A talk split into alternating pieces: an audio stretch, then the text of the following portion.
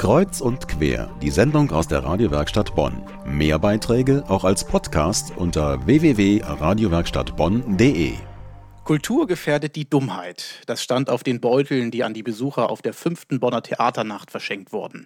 Scheint geklappt zu haben, denn über 2000 Leute waren da und haben Bonn damit wieder etwas schlauer gemacht. Kreuz- und Quer-Reporterin Erika Altenburg hat dort die Nacht miterlebt. Erika, wie war's? Es war toll, es war super, es war interessant wie immer, vor allen Dingen vielseitig und mit toller Atmosphäre versehen. Nur Bund ist meiner Scham, Bund ist meiner Blind ist weiche. Ein bisschen Angst kriege ich. Was war das? Das war im Keller des Theaters Zentral. Das war sicherlich mit das Verrückteste, was wir erlebt haben. Man musste eine Kellertreppe runter, schön aufpassen. Unten ein dämmeriger Raum, ein paar Stühle und dann diese ungewöhnliche Lesung oder diese etwas merkwürdigen Stimmen. Man kann sagen, es war eine Installation. Und das war außerordentlich originell. Ich war beim Theater Zentral nicht nur im Keller, ich war auch oben. Da gab es den kleinen Geist. Ich dachte, es ist ein Stück aus einem Schauspiel. War aber nicht so. Es waren drei junge Männer, die eine Lesebühne hatten für komische Literatur. Ungeheuer witzig und ich muss sagen, der werde ich mal wieder hingehen und mir das ganze Programm ansehen.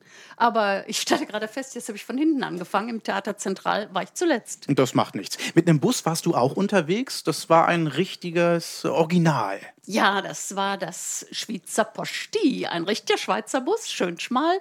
Der passte sogar durch die Sternstraße und mit Rö, Rö fuhr der da durch. Die Hälse flogen rum. Die Leute, die da saßen und Bier tranken, waren höchst erstaunt, was da los ist. Und in dem Bus war Schauspiel. Das heißt, eine Frau, verkleidet, gestaltet als Perle Bertha, erzählte von ihren Einkaufsgewohnheiten. Am Kaufhof durften wir aussteigen, dann hinten an der Post wieder einsteigen und vor dem Kaufhof hat dann Perle Bachter erklärt, dass sie noch eben rein muss, ein Stöffchen kaufen für neuen Matrosenkragen und was es sonst so alles in Bonn gibt. Wir kriegten sogar Leibniz-Kekse zu probieren. Und als wir die Schachtel sahen, was stand da drauf? Leibniz Cakes, das englische Cakes. Und sie sagte, ja, so hat das mal angefangen.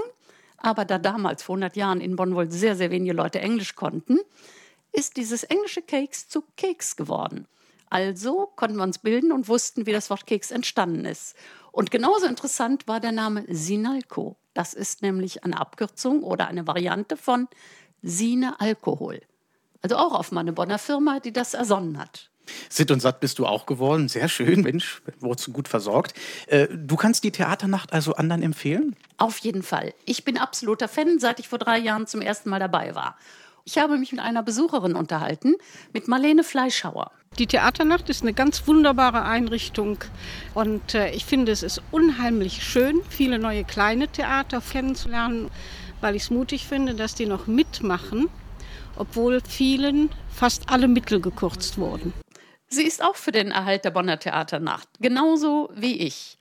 Und ich denke, man kann sich dem Spruch anschließen, der auf Postkarten stand, die verteilt wurden. Man muss sparen, wo man kann. Theater muss sein. Danke, Kreuz- und Quer-Reporterin Erika Altenburg.